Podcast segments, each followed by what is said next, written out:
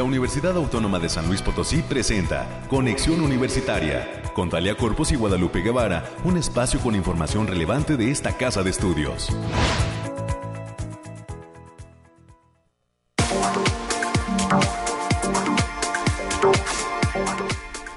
Mañana de viernes 6 de enero del año 2023. Muy buenos días a toda la audiencia de Conexión Universitaria. Soy Talia Corpus y estamos ya iniciando nuestra primera emisión del año en curso.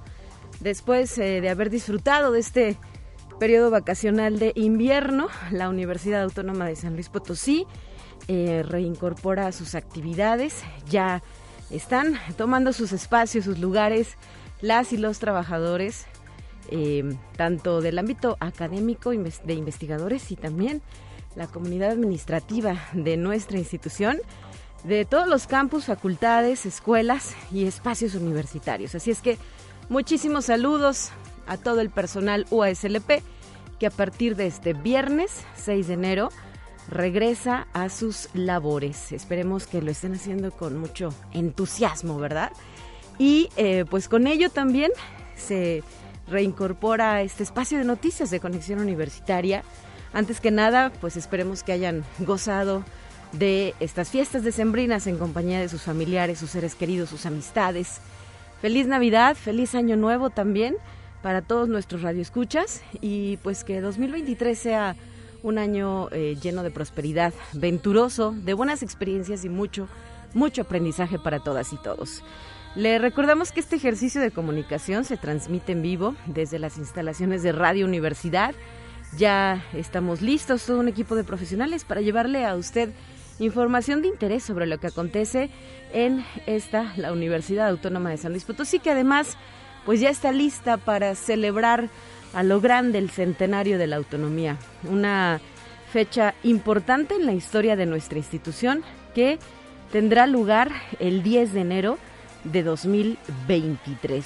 Recordar que esta categoría de autónoma le fue otorgada a nuestra casa de estudios un 10 de enero, pero del año de 1923. Y por ello, pues vamos a festejar todas y todos este centenario de la autonomía UASLP. El día de hoy, en lo que respecta a este espacio de noticias, tendremos diversos invitados y en una primera instancia podremos conversar en estos micrófonos con el maestro Oscar Fernández Pérez Tejada, Tejeda, perdón, Pérez Tejeda. Él es director de la Coordinación Académica Región Huasteca Sur, nuestro campus Tamazunchale, y nos va a compartir detalles de la campaña titulada Aquí todos somos UASLP. A las 9.30 de la mañana vamos a platicar con el maestro Guillermo Alvarado Valdés, investigador de la Facultad de Ingeniería, quien hablará sobre protección del patrimonio paleontológico nacional. Y para las 9.45, en los temas culturales, hoy tendré la oportunidad de platicar con el maestro Manuel Jesús Acosta, docente del Departamento de Articultura de la UASLP, quien nos traerá la invitación al curso titulado Coro y Solistas Líricos. Con esto y las secciones que usted ya conoce, daremos forma a la emisión del día de hoy de Conexión Universitaria. Recuerde que se puede comunicar con nosotros al 444-826-1347 o 48 son los números directos a esta la cabina de Radio Universidad. Agradezco el respaldo, como es costumbre, de nuestro productor Efraín Ochoa y también hoy nos acompaña Anabel en los controles técnicos. Gracias por estar aquí apoyando la transmisión de este espacio de noticias. Son las 9 de la mañana ya con 5 minutos y vamos a comenzar con nuestra primera sección del programa.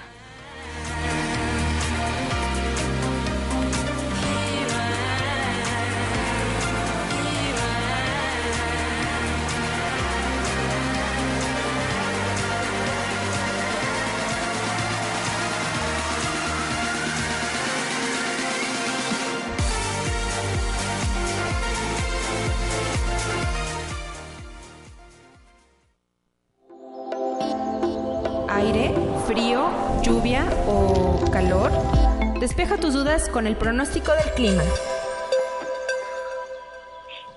Y comenzamos con este reporte del clima que nos ha preparado el Laboratorio de Variabilidad Climática de la USLP, el Bariclim, en la voz de Alejandrina Dalemese. ¿Cómo estás, Alejandrina? Muy buenos días.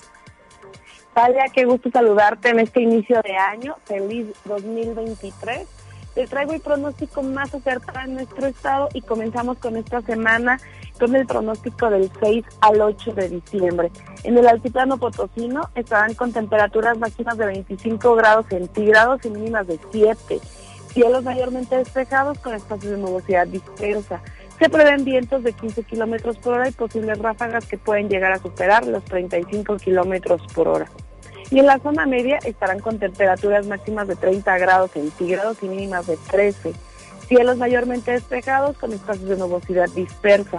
Se esperan vientos de 10 kilómetros por hora y posibles ráfagas moderadas que pueden superar los 20 kilómetros por hora. Y en la Huasteca Potosina se presentarán temperaturas máximas de 31 grados centígrados y mínimas de 17. Cielos mayormente despejados con espacios de nubosidad importante. Vientos ligeros de 5 kilómetros por hora y posibles ráfagas que pueden alcanzar los 15 kilómetros por hora. Habrá potencial de precipitaciones ligeras para el domingo, especialmente en zonas serranas. De la capital potosina se presentarán temperaturas máximas de 24 grados centígrados y mínimas de 8. Cielos mayormente despejados con vientos ligeros que alcanzarán los 10 kilómetros por hora y posibles ráfagas que pueden superar los 20 kilómetros por hora. Y nuestras recomendaciones para estos días es avisarles que el factor de radiación ultravioleta se encuentra en nivel extremo, por lo que se debe considerar no exponerse al sol más de 30 minutos consecutivos en horas de mayor insolación.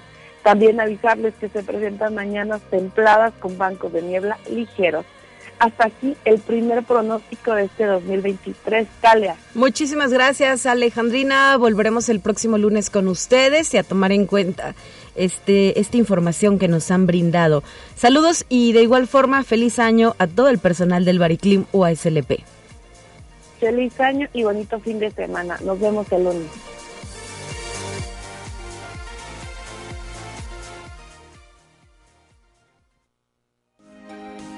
Escuche un resumen de Noticias Universitarias.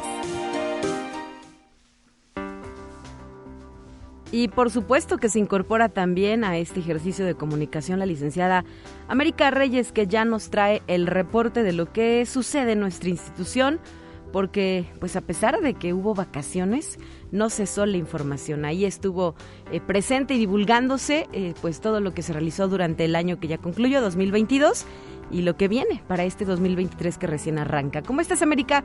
Feliz Navidad, feliz año. Así está, Lea. Muy buenos días para ti, feliz año para nuestros radioescuchas. Pues vamos reiniciando actividades con toda la actitud, no lea aunque sea viernes, pero y Día de Reyes, también Día de las Enfermeras y de los Enfermeros.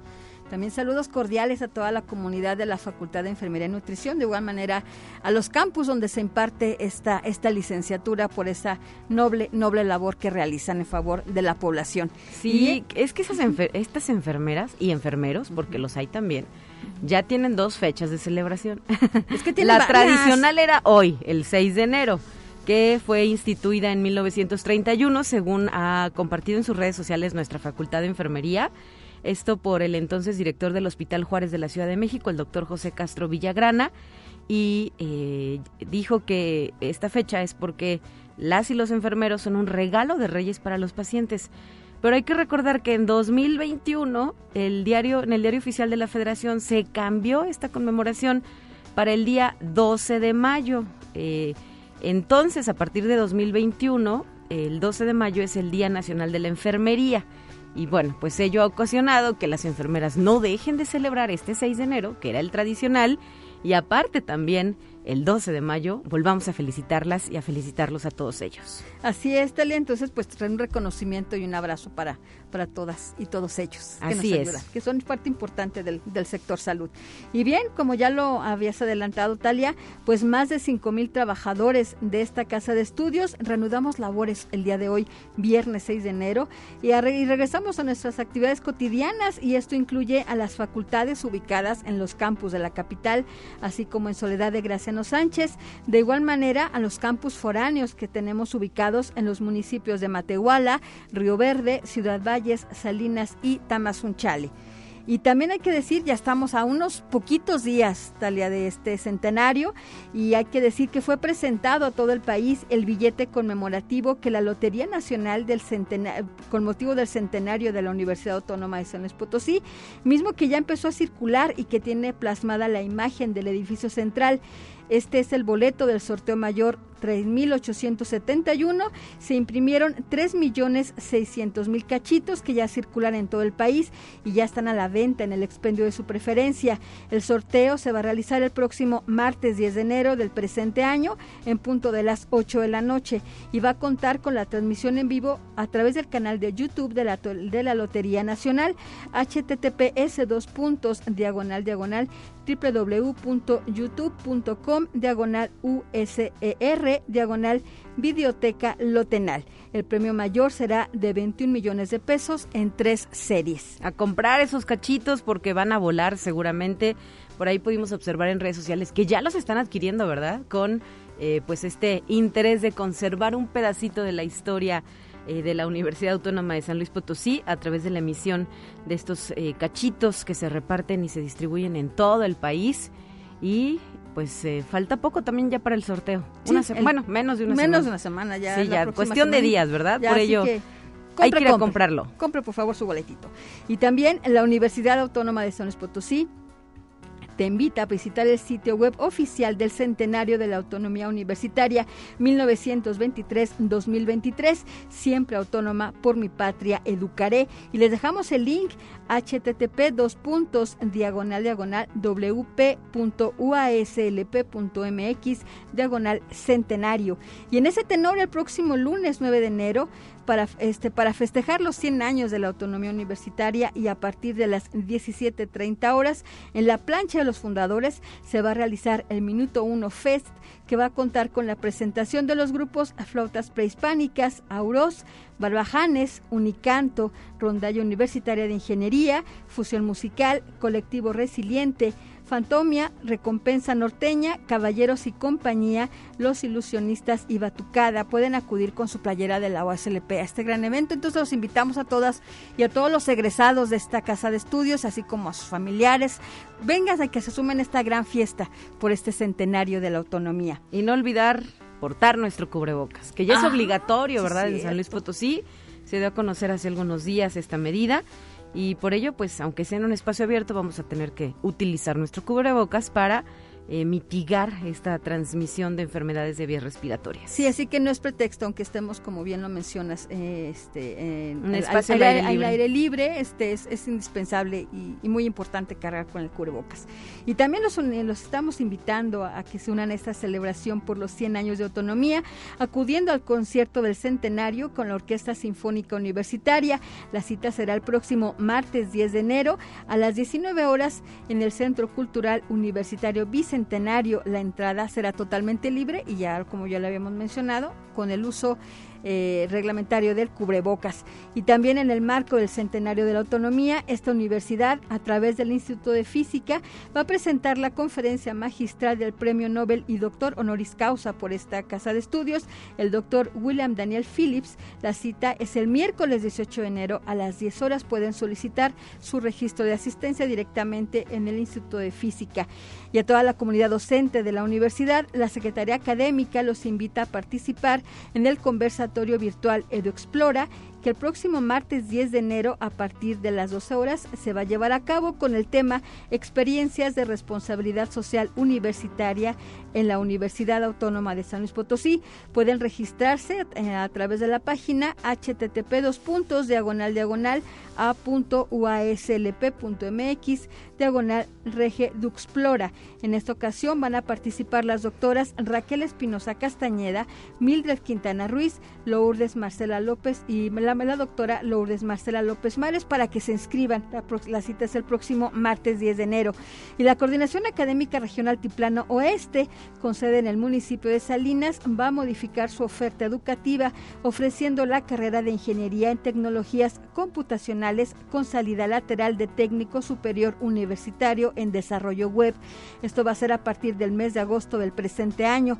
Así lo confirmó su director, el doctor Armando Sánchez Macías, quien comenta que esta nueva oferta académica es innovadora y tiene la intención de que el aspirante que se inscriba al programa después de cuatro semestres logre obtener título de técnico superior universitario y hasta ahí poder concluir sus estudios o bien obtener el título de ingeniería en tecnologías computacionales luego de ocho semestres e incluso lograr ambos títulos. Así que es una, es una nueva oferta que ya estará este, dándose a conocer y ya para se va a abrir el periodo de prescripciones mismos que les vamos a, a dar a conocer puntualmente. En su momento, ¿verdad? Todavía no inicia este periodo. Estamos en la conmemoración del centenario, pero seguramente al concluir esta fecha importante ya eh, se dará comienzo con lo que es el ciclo eh, de preinscripciones para el siguiente ciclo escolar, eh, sería 2023-2024, para la siguiente generación. Así es que, pues, a esperar el momento en el que el área de servicios escolares nos informe, ¿verdad?, a través de su departamento de admisión, que arranque este proceso por lo pronto pues a, preparar documentos, pues lo que ya se sabe que solemos solicitar dentro de esta institución y a ponerse a estudiar. Es, para eso nunca es tarde y siempre hay oportunidad de hacerlo, América. Así es. Y en el 2023 se va a dar continuidad al trabajo de investigación que realiza el Centro de Investigación y Extensión Zona Media, el Balandrán, allá ubicado en, en Ciudad Fernández, sobre contaminantes en mantos acuíferos y canales de la región. Aunque ya con avances, pues se trata de proyectos a desarrollarse durante varios años y que van a beneficiar, por ejemplo, a la población de Río Verde. Así lo señaló su director, el doctor Juan Fernando Cárdenas González, quien destacó que se han encontrado contaminantes orgánicos, pero también bacterias, además de residuos de plaguicidas y otros productos, sobre todo en los canales de la zona. Para esto dijo que se seguirá trabajando con científicos como la doctora Leticia Yáñez Estrada, además de otros institutos de la universidad como el Instituto de Física y la Facultad de Ciencias Sociales y Humanidades a través de su área de educación continua está invitando a apartar su lugar con tiempo para el curso Maradona Fenomenología y Hermenéutica del Pibe de Oro. Para mayores informes puede mandar un correo a heidi.cedeno.uaslp.mx. El costo de recuperación es de 663 pesos. Y ya para concluir, Talia, el flujo constante de migrantes continuará por el territorio mexicano y por supuesto en el Potosino. Así lo informó el doctor Guillermo Nuevalón Bustamante, quien es coordinador de la maestría en Derechos Humanos, quien señaló que se mantiene la presión estadounidense para contener la migración en México y eso implica muchas prácticas. Por ejemplo, tensiones en estaciones migratorias que llaman con eufemismos como resguardo, rescate, presentación, pero que al final se traducen en detenciones arbitrarias y son una serie de prácticas que vulneran los derechos humanos como la falta de información, así como de opciones que están en la ley pero que no se les reportan a las personas destinatarias. Perfecto, con esto cerramos ya el bloque de información, América. Así es, Talia. Pues mucha suerte en la partida de la rosca. Ah, sí es cierto. No, sí es cierto, porque ya es viernes, día, día de rosca. Así es. Que tenga un excelente día, cuídese mucho. Y nos escuchamos el próximo lunes. Estarás de regreso con mi compañera Guadalupe Guevara. Así es, buen día. Buenos días, 9 de la mañana ya con 19 minutos. Y vamos a iniciar con esta serie de entrevistas que le presentamos a usted en Conexión Universitaria.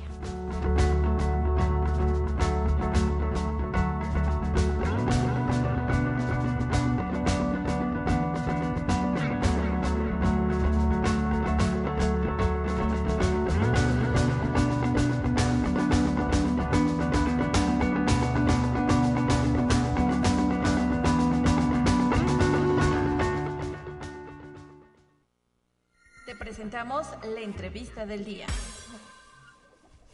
Y para arrancar con la primera entrevista de este año 2023, nos estamos enlazando hasta el municipio de Tamazunchale, donde se encuentra el maestro Óscar Fernández Pérez Tejeda, director de la Coordinación Académica Región Huasteca Sur, nuestro campus Tamazunchale. Qué gusto escucharle, maestro. Feliz 2023 y gracias por estar con nosotros aquí en Conexión Universitaria.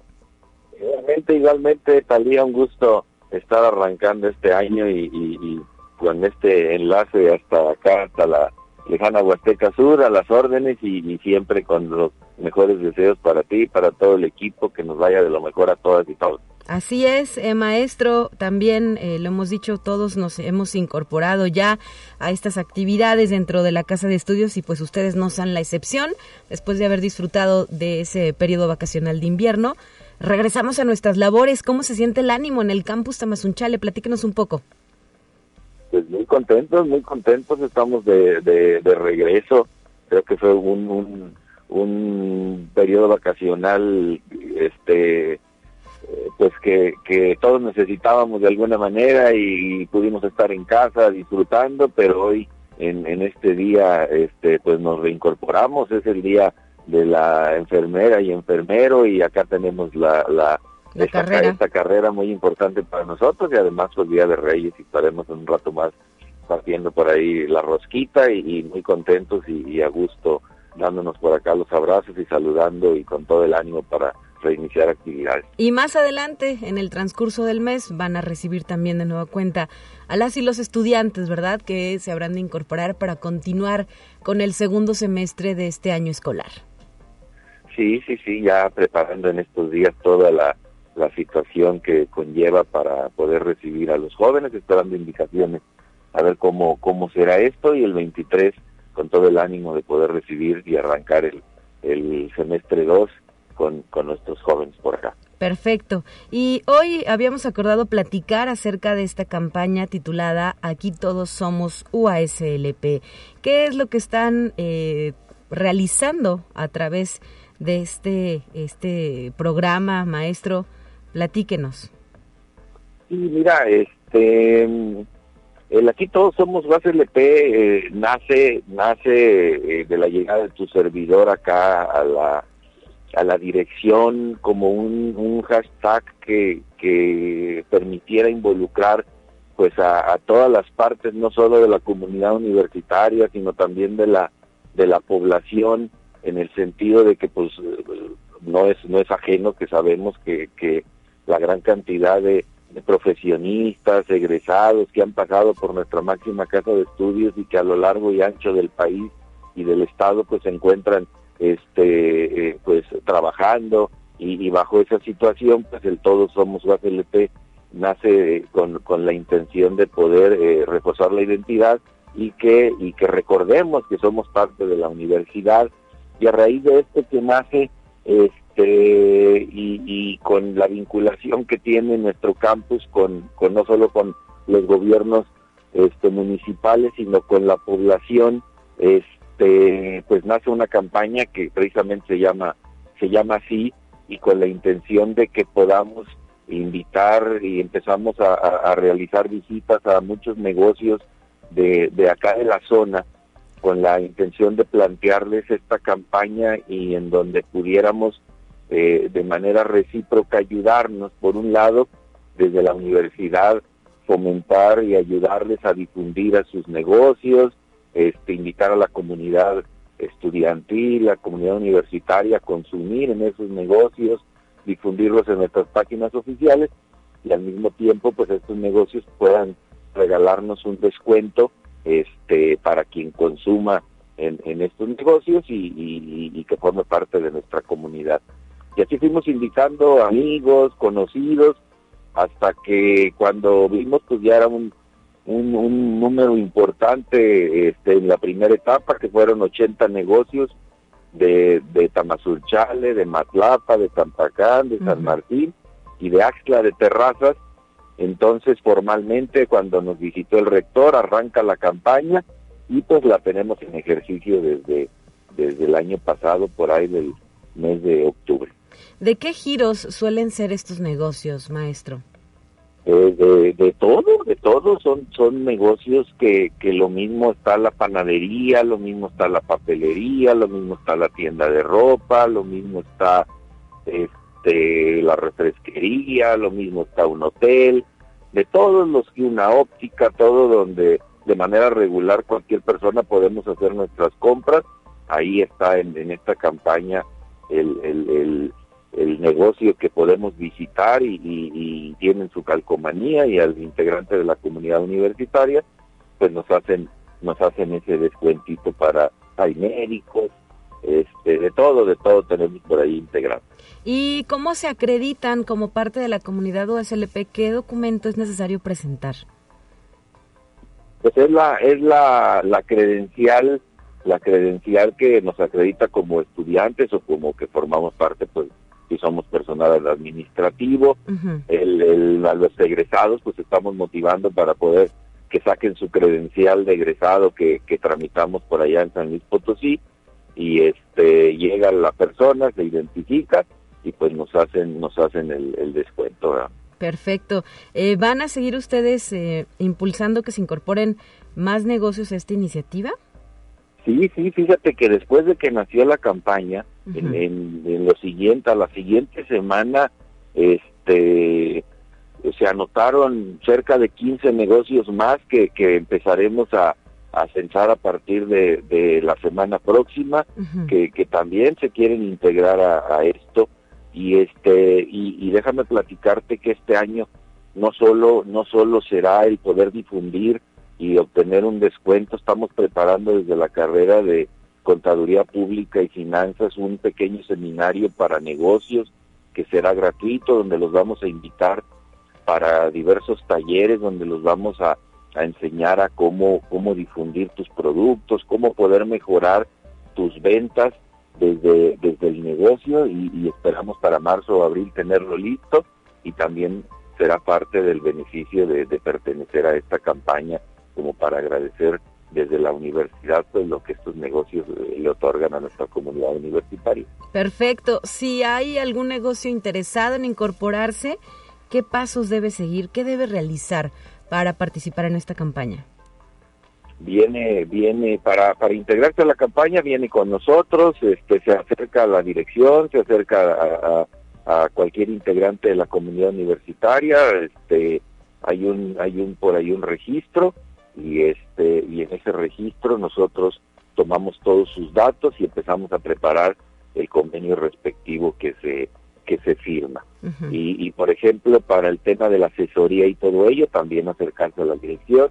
Estamos, acaba de llegar un negocio grande acá, nuevo, a Tamazunchale, antes de que termináramos el año, se acercó con nosotros y vamos a ayudarle por ahí a, algunas estrategias de negocios, a construirles su misión, su visión, y este y se acercaron se acercaron a, la universidad y, y, ya pudimos hablar por ahí este, pues estas pláticas. Simplemente acercarse, decir, queremos que nos ayuden y, con gusto les echamos la mano. Perfecto, pues muchísimas gracias maestro por habernos compartido esta información.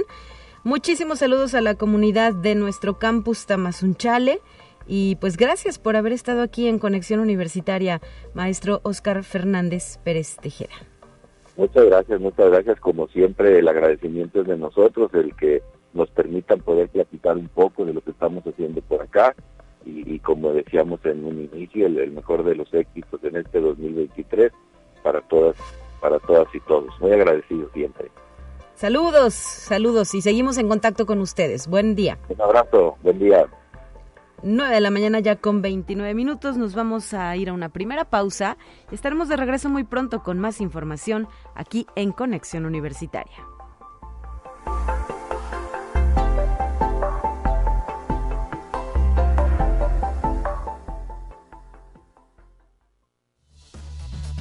Es momento de ir a un corte. Enseguida volvemos.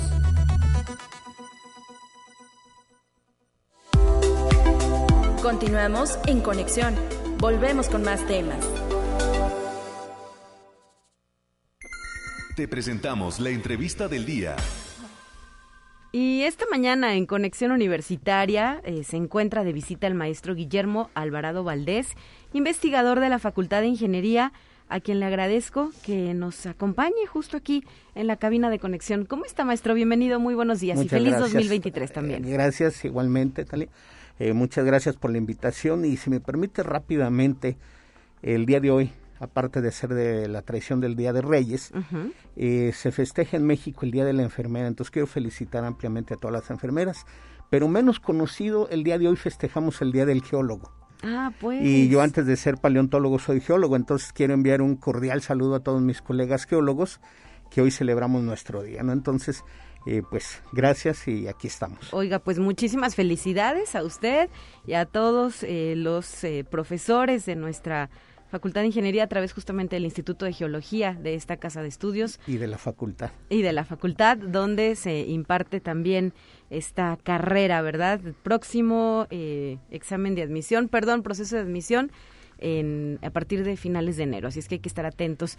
Y eh, pues hoy vamos a platicar, eh, maestro, sobre un tema muy interesante y que tiene relación con la protección del patrimonio paleontológico.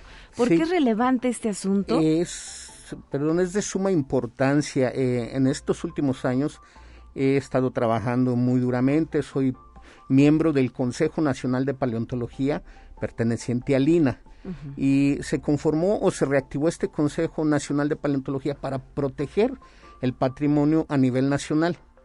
Eh, si bien el Estado de Nuevo León, eh, pues por ahí con manipulaciones y todo un personaje muy popular, inclusive en YouTube, eh, no voy a decir nombres, promovió una ley donde nombra a todos los fósiles como grabados inusuales en piedras calizas. Y esto lo que le hace es que le permite realizar, y lo quiero decir de esta manera, un tráfico enorme del patrimonio paleontológico. Eh, desgraciadamente, eh, la Cámara de Diputados de Nuevo León nunca aceptó que fuera un paleontólogo a dar su veredicto y aprobaron, aprobaron la ley. Este personaje, pues, económicamente pesa, ¿no? En Nuevo León. Eh, aquí en San Luis Potosí, afortunadamente, en un diálogo que tuve alguna vez con algunos diputados, dije, ni se les vaya a ocurrir tratar de promover esta ley aquí. Eh, dentro de las leyes eh, de, eh, de, lo que es la Constitución mexicana, todos los fósiles forman parte de un patrimonio nacional, histórico, cultural y paleontológico que está reglamentado en nuestra Constitución. Entonces, a raíz de la reactivación del Consejo Nacional de Paleontología, nos estamos dando a la tarea de proteger, de proteger este patrimonio paleontológico. Eh, lo que está en los laboratorios, bueno, de alguna manera ya está protegido. Pero, ¿qué es lo que pasa? Yo estoy por mandar al Consejo Nacional tres proyectos. Uno de ellos es en, en, Gilitla, Gilitla, que es un pueblo mágico. Eh, allí trabajamos con lo que le llamamos nosotros la formación Agua Nueva, de 80 millones de años y ahí estamos rescatando una gran biodiversidad de peces de un ambiente marino. Eh, tenemos eh, más o menos unas 30 especies diferentes entre vertebrados, peces, eh, tenemos entre tiburones, amonites y bivalvos. Creo que fue uno de los últimos temas que abordamos, ¿verdad? en aquellas visitas que tuvimos antes. Ya hace algún antes de la pandemia, me parece. Antes de la pandemia, de hecho, esta pandemia cambió muchas cosas, ¿no? Y ese es uno de los proyectos que están por uh, mandarse en este mes de enero al Consejo para que sea aprobado. Ya se platicó con los presidentes municipales, en este caso de Gilitla, para trabajar con los cantereros. Si bien los cantereros es gente muy humilde y pues comen de ahí, también hay que hacerles entender que pierden más al vender. Gilitla, por ser un pueblo mágico, llega mucho turista y lo compran es ilegal comprar fósiles, son patrimonio de la nación. Y yo sí, pues lo hemos tratado de divulgar a nivel nacional, cada uno de los miembros de, este consejo, que pertenecemos a varias universidades y varias instituciones de investigación, hacemos nuestra labor, pero se nos da muy poca difusión, entonces, pues en varias localidades lo que se hace es vender, vender los fósiles, pero eso es eh, totalmente ilegal. Eh, otro de los proyectos, y este sí pues va un poquito más avanzado, es lo que es la formación Cárdenas. Eh, ¿Qué es una formación? Es un paquete de rocas de ciertas características litológicas y de cierta edad de millones de años. En este caso, Cretácico tardío, cuando se extinguieron los dinosaurios, aquí se acababa de depositar la formación Cárdenas. Esta localidad es tradicional, fue estudiada por Emil Voss, 1906, Roald Mayer, 1969 y todas esas colecciones de fósiles que ellos estudian, pues no están aquí, están en museos de Estados Unidos. Hoy estoy dándome a la tarea y espero próximamente publicar un libro con todos los fósiles. Y digo publicar porque ahora ya los libros son digitales, pero a mí me gustaría más... impreso. Impreso, de fotografías de tipo de divulgación, no tanto científico. De ahí he sacado muchas tesis de, titulación de nuevas especies que he descubierto yo. Eh, si bien a Milbos y Mayer hicieron una gran descripción, están saliendo nuevas especies. Pero esto es eh, casi imposible si no nos ayuda eh, las autoridades, eh, las autoridades ejidales, pero principalmente la gente de campo. ¿Qué pasa con la formación Cárdenas? tú te metes al internet, Mercado Libre, y dices, ah, quiero una Tamsia floriformis, que es un bivalvo del, del Cretácico tardío, y te metes y llegas a Europa y dice, ah, Tancia floriformis, eh, de la formación Cárdenas, 70 millones de años, tantos euros. Ajá. Hasta allá está. En Europa hay una gran venta de fósiles mexicanos. Este personaje de Nuevo León lo que hace es mandar a Alemania de manera ilegal y los venden. Hay un tráfico enorme, ¿no? Entonces, eh, yo aquí a veces digo que todavía tenemos el síndrome de la Malinche, ¿no? Llegan los güeritos y estudian y sacan y se los llevan el Consejo de Paleontología no impide que eh, personajes extranjeros vengan a estudiar, pero ahora deben de estar asociados con un investigador nacional y las colecciones se tienen que quedar aquí en México. No se pueden ir. Entonces, ¿cómo lo vamos a hacer? Eh, tuvimos una reunión hace algún tiempo con el presidente municipal de Cárdenas principalmente porque es la localidad que estamos promoviendo, de Ciudad del Maíz, de Alaquines y Rayón. Y todos ellos estuvieron de acuerdo de platicar con sus autoridades ejidales y todos ellos y pedirles que cuiden. Recientemente en Cárdenas por ahí promovieron lo que es algo de senderismo y mostrar, que fue eh, la entrevista esta de televisión, de mostrar la riqueza paleontológica. La gente puede ir, pero no puede recoger, debe de dejarlos ahí. Yo les digo que es como un rompecabezas. Si tú me quitas una pieza, yo ya no voy a poder reconstruir la historia. Claro. Si tú me quitas elementos paleontológicos, yo ya no sé cómo estuvo todo el rompecabezas, cómo fue la historia de evolución, de diversidad y de todo lo que ahí existía. Entonces hay que cuidar ese patrimonio paleontológico.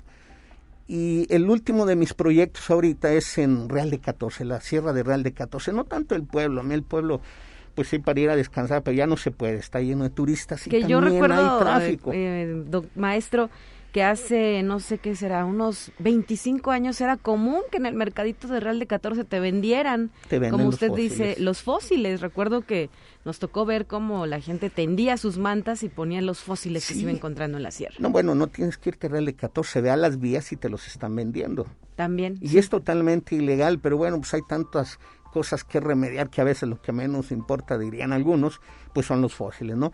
Pero estamos cuidando, por ahí hemos hecho un, descubrimiento que ahorita, pues si, si nos va bien, es un gran reptil de 140 millones de años, aparte de aquel pez que ya había encontrado por allá en Charcas, pues este es un nuevo descubrimiento, entonces queremos proteger, queremos hacer las cosas de manera legal, con permisos de Lina para poder trabajar y que la gente sepa que todo esto se va a quedar en una colección científica. Si un día yo me voy, todo va a estar protegido y no va a pasar nada. Nadie se lo va a llevar a su casa, ¿verdad? No, y además, ¿dónde lo metería? no Es enorme, yo creo que... ¿Y dónde fue ubicado? ¿En Real de 14? Este está en la Sierra de Real de 14 y a veces no doy muchas señas ni coordenadas. Claro, no, entendemos la secrecidad de, de eh, tema. Llega, ¿no? Le, le entra curiosidad. Es en la Sierra de 14 un poco hacia el lado opuesto de lo que es el pueblo, ¿no? Eh, el centro de toda esa gran Sierra Real de 14 hay afloramientos jurásicos y pues hay una gran diversidad de fósiles. Entonces, eh, lo que queremos hacer es estudiarlos, no solamente este reptil, sino hay otra gran biodiversidad de amonites, belemnites y todos estos fósiles que vivieron en esa época. Muy bien, ¿y esto cuándo podría suceder? Que ustedes eh, comenzaran a trabajar con el aval de Lina ya hay, hay que tramitar permisos. Sí, sí, yo ahorita tengo que someter, porque para que el proyecto proceda tengo que someterlo al Consejo de la Facultad de Ingeniería, que den su aprobación y inmediatamente lo mando a Lina y yo creo que por ahí del mes de febrero estará entrando a consejo y a partir de ese mes podemos ya empezar a trabajar. Este trabajo se va a hacer con estudiantes, ya no solamente de geología, hoy tengo alumnos de biología, de la Facultad de Ciencias han acudido a mí. Y acabo de titular dos alumnos de, de la carrera de biología y ellos están muy entusiasmados, entonces voy a trabajar con ellos y con algunos geólogos en el área de paleontología. Perfecto, pues qué interesante lo que nos comparte en exclusiva para Conexión Universitaria, un adelanto de lo que nos depara este 2023 y maestro, pues reiterar este llamado a cuidar nuestro patrimonio. Sí, yo creo que yo, yo les platico un caso de éxito. Cuando yo estaba en la UNAM eh, nos llevaron a San Juan Raya y yo creo que fue una de las comunidades más pobres que yo he visitado. Y ahí se les desarrolló un proyecto, me acuerdo que llegamos nosotros de prácticas con el maestro y salieron niños en calzoncito a vendernos fósiles con un, yo les digo que un estómago grande, no como el mío por todas estas comidas de Navidad, sino ellos pues con parásitos y todo eso, era una comunidad sumamente pobre. Y la UNAM les hizo un pequeño museo y los enseñó que en lugar de venderlos había que cuidarlos y empezaron con un cuartito pues casi del tamaño de esta cabina. Hoy tienen un museo de sitio que ellos mismos han ido creciendo, que, es, es lo que yo a veces quisiera que la gente entendiera que si más bien les hacemos museos de sitio y cuidan su patrimonio, cada que entre la gente, ellos cobran por llevar a la gente a hacer senderismo y decirle, mira, aquí hay estos fósiles, aquí hay estos, pero no dejan que se lleve nada. Claro. Todo se queda ahí y luego ya los pasan al museo y el éxito consistió en que ahora les venden comida y les venden artesanías y de ser una de las comunidades pobres ahorita es una comunidad de éxito. ¿Cómo se llama? San Juan Raya, okay. en Puebla. Okay. Eh, allí mismo pues hay otra localidad que es Tepeji de Rodríguez, Puebla, muy famoso también por el tipo de fósiles que salen ahí. También se les hizo otro museo y ahí van y son comunidades y pues nosotros no tenemos ni un museo salvo el laboratorio museo que es lo único que tenemos. Entonces nos falta mucho mucho trabajo aquí en San Luis Potosí.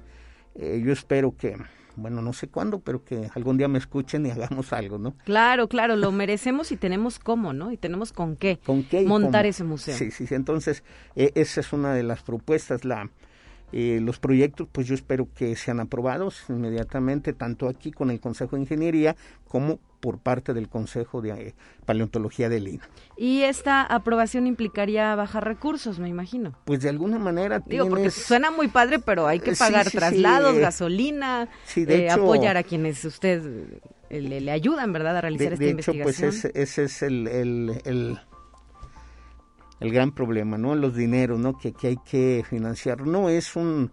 Bueno, el de Real de 14 sí implicaría un poco más porque hay que hacer campaña, es un, sería una excavación un poco más eh, grande, implicaría estar allí temporada, ¿no? Entonces eso es lo que es un poquito más costoso. Lo demás, pues a veces me apoyo con lo que ya me dan con, para prácticas con los alumnos. Ajá pues como dicen aquí, mato dos, pájaros, de un, solo tiro. y hago el estudio, recolecto material, camino y me se termina mi práctica y me regreso y con el material que recolecto y todos los estudios estratigráficos, sedimentológicos que tengo que hacer, pues lo aprovecho. Entonces he tratado de que lo menos posible afecte económicamente, sé que hay muchos recursos, pero eh, pues así es como lo vamos haciendo. Perfecto, pues muchísimas gracias maestro Guillermo Alvarado Valdés por habernos acompañado en esta primera emisión del 2023 para abordar un tema muy interesante.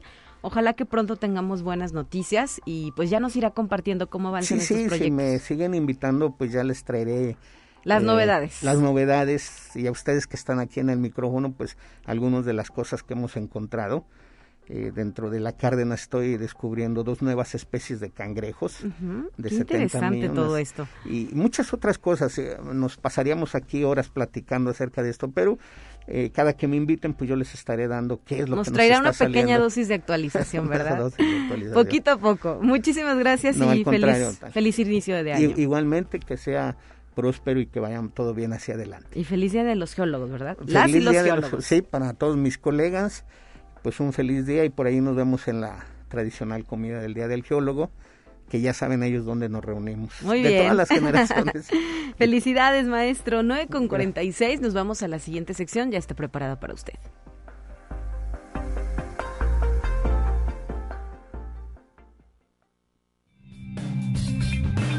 Entérate qué sucede en otras instituciones de educación superior de México. El Seminario de Salud Mental es un esfuerzo internacional en el que participaron las escuelas de extensión en San Antonio, Texas y en Canadá, junto con la Facultad de Psicología de la UNAM, con el apoyo de la Coordinación de Relaciones y Asuntos Internacionales. Al presidir la ceremonia de clausura, el titular de la Coordinación de Relaciones y Asuntos Internacionales, Francisco José Trigo Tavera, dijo que el proyecto de internacionalización de la Universidad Nacional contó con cerca de 3.000 600 participantes y fue un favorable ejercicio para continuar con las labores conjuntas entre las representaciones universitarias. Conexión Universitaria. Fuera de la atmósfera, millones de estrellas, planetas y galaxias brillan con sus diferentes formas, enviando rayos de luz que ofrecen un espectáculo para los ojos. Sin embargo, en la actualidad, cada vez es más raro contemplar las maravillas del cielo nocturno en las ciudades, debido a la creciente contaminación lumínica, lamentó el doctor Alejandro Márquez Lugo, investigador del Instituto de Astronomía y Meteorología de la Universidad de Guadalajara, quien sostiene que en esa ciudad hay poca visibilidad del cielo nocturno debido a la cantidad de luz que la ciudad emite hacia arriba. Conexión Universitaria como parte de los trabajos de colaboración entre la Universidad Autónoma de Querétaro y el doctor Marius L. Ott, profesor de Ciencias Biológicas de la North Dakota State University, se presentó el documental Percepciones sobre el agua en la Sierra Gorda, producido por la doctora Tatiana Lobato y el doctor Ott en el North Dakota Human Rights Film Festival en Fargo, Dakota del Norte, un trabajo fílmico que analizó la percepción de diversos actores locales, la situación acuífera de la región y el resultado del desarrollo de varias acciones universitarias relacionadas con el manejo del agua. Conexión Universitaria. El toro, señor UANLG 054, se adjudicó el primer lugar en el Simbra Champions of North America. El ejemplar nació el 16 de junio de 2019 y fue criado en la Universidad Autónoma de Nuevo León y representó a México en el certamen internacional debido a que ganó el Campeonato Nacional de la Raza Simbra 2022. Cuatro jueces de Colombia, Brasil, Sudáfrica y México evaluaron y decidieron que el ejemplar resulta ganador de la competencia, imponiéndose a toros de Estados Unidos y Costa Rica.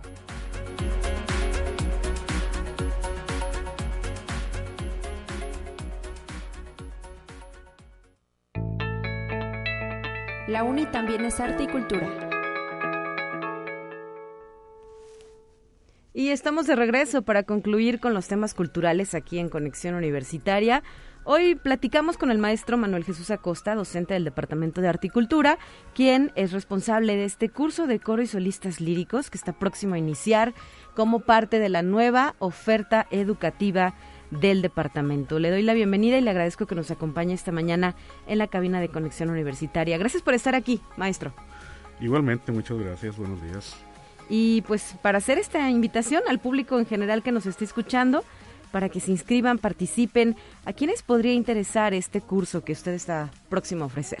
Bueno, el grupo de coro y solistas líricos está dirigido a gente que le gusta lo lírico, quiere cantar lírico operístico, como, como vulgarmente se dice, y eh, busca mejorar su técnica o aprenderla. Sí, porque no está, no está limitado para gente con experiencia, simplemente que le guste. Y la ventaja del canto lírico es que con el canto lírico se puede cantar cualquier género y no viceversa, porque llevas el instrumento pues al máximo.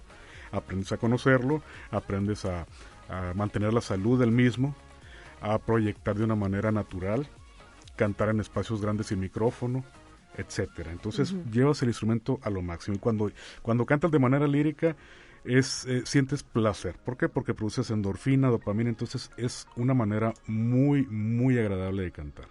Muy bien, en este sentido, ¿a partir de qué edades eh, estará recibiendo estudiantes, maestro? Y eh, pues me imagino que ambos sexos, ¿no? Todos caben en este curso. Así es. Sí, de los jóvenes sí nada más necesito dar una valoración si ya les cambió la voz a los hombres, porque sí hay ese, esa, ese detallito de de cuando viene el cambio de voz es muy delicado y lo, lo preferible es no cantar. Ok. ¿no? Y ¿Qué sería que los 14, 15 años? Cada persona es diferente. En general, como la mayoría de los hombres son tenores, prácticamente a los 12, 13 años ya les cambió la voz, entonces ya no hay problema.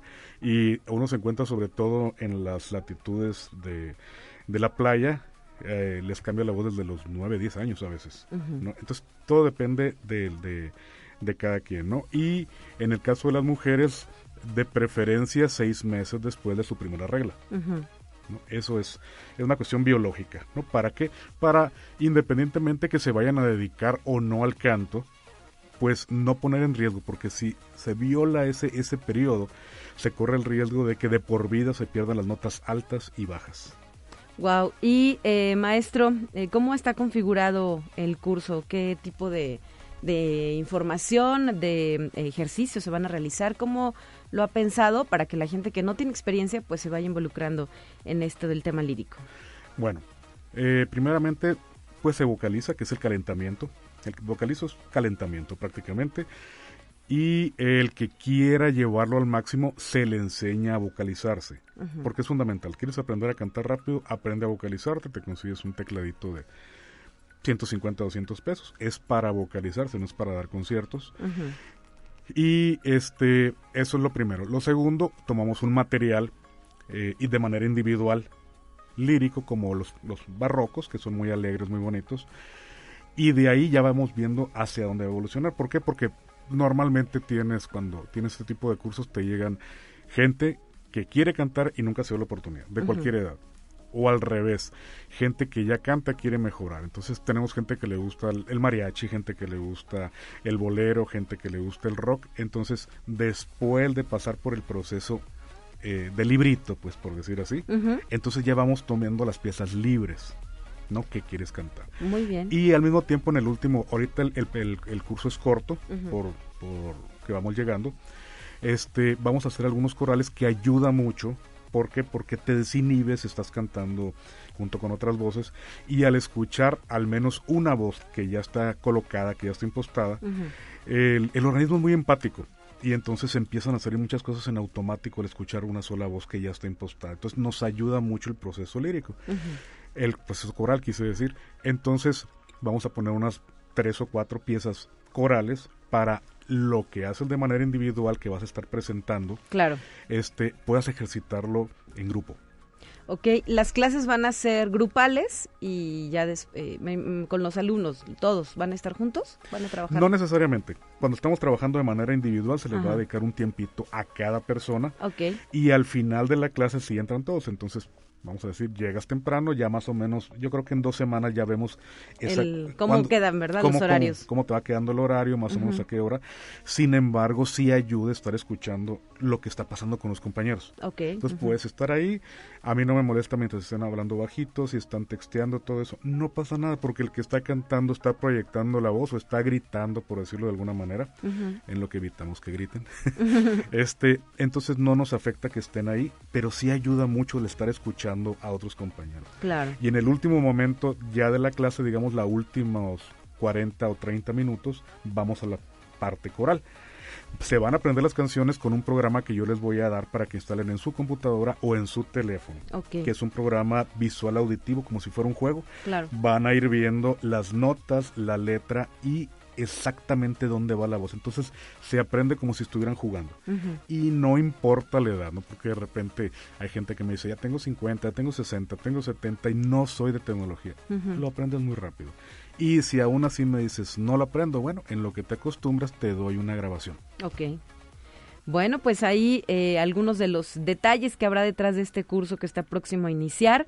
Les recordamos a nuestra audiencia que los eh, talleres y cursos que ofrece el Departamento de Arte y Cultura de la UASLP son para todo público, no solo para la comunidad universitaria. Y el día de hoy justamente se reanudan las eh, inscripciones de forma presencial desde este 6 y hasta el próximo 27 de enero. El semestre será de los meses de febrero a junio de 2023 y también se pueden inscribir en plataforma a través de internet hasta eh, todos los días hasta el próximo 27 de enero de 2023. Esta es una de las más de 40 opciones que está ofreciendo el Departamento de Articultura que se ubica aquí en el corazón del centro histórico de la ciudad capital. Para mayor información sobre costos horarios pueden visitar su página de Facebook, así los encuentra Articultura USLP o asistir a sus instalaciones en Mariano Arista número 475, comunicarse al 826 1300 extensión 1269 o al 444-812-7814. Esos son los números de contacto. Y por lo pronto, pues muchas gracias por habernos acompañado en esta ocasión, maestro Manuel Jesús Acosta, docente del Departamento de Articultura del curso de Coro y Solistas Líricos. Muchas gracias por la invitación. Hasta la próxima. 9 con 57, vámonos a la última sección y mañana, eh, perdón, el lunes regresa Guadalupe Guevara a este espacio de noticias.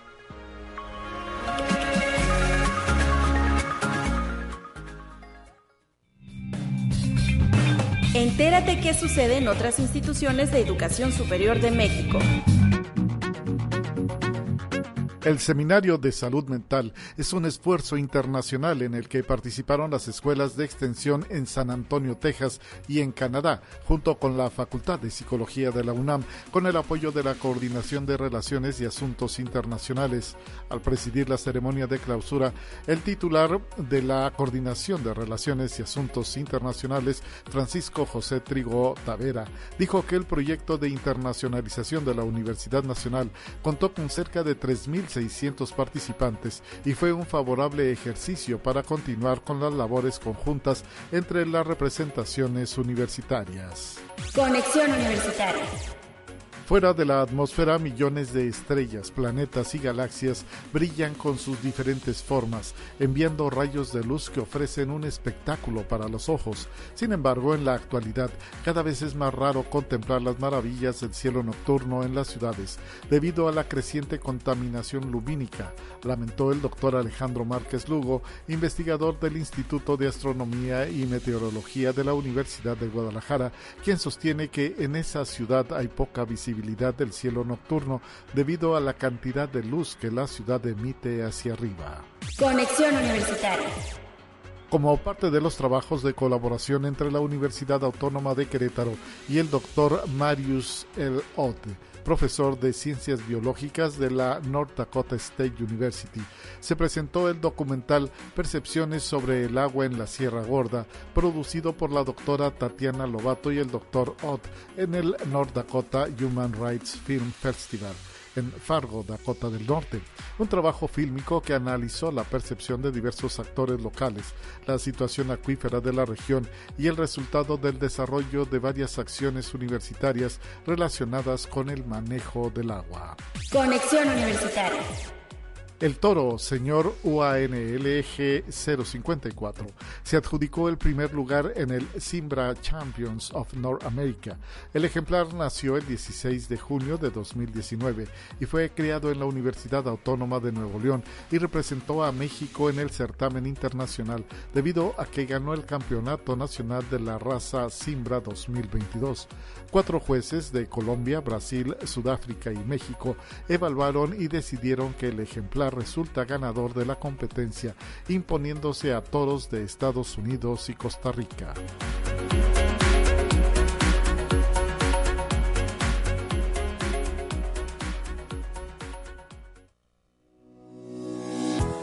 La Universidad Autónoma de San Luis Potosí presentó Conexión Universitaria con Talia Corpus y Guadalupe Guevara. Sintoniza de lunes a viernes de 9 a 10 horas en Radio Universidad 88.5 FM y 1190 AM en San Luis Potosí. En el 91.9 FM con cobertura en el Altiplano Potosino. O en el resto del mundo por el portal www.uaslp.mx y la app UASLP de descarga gratuita.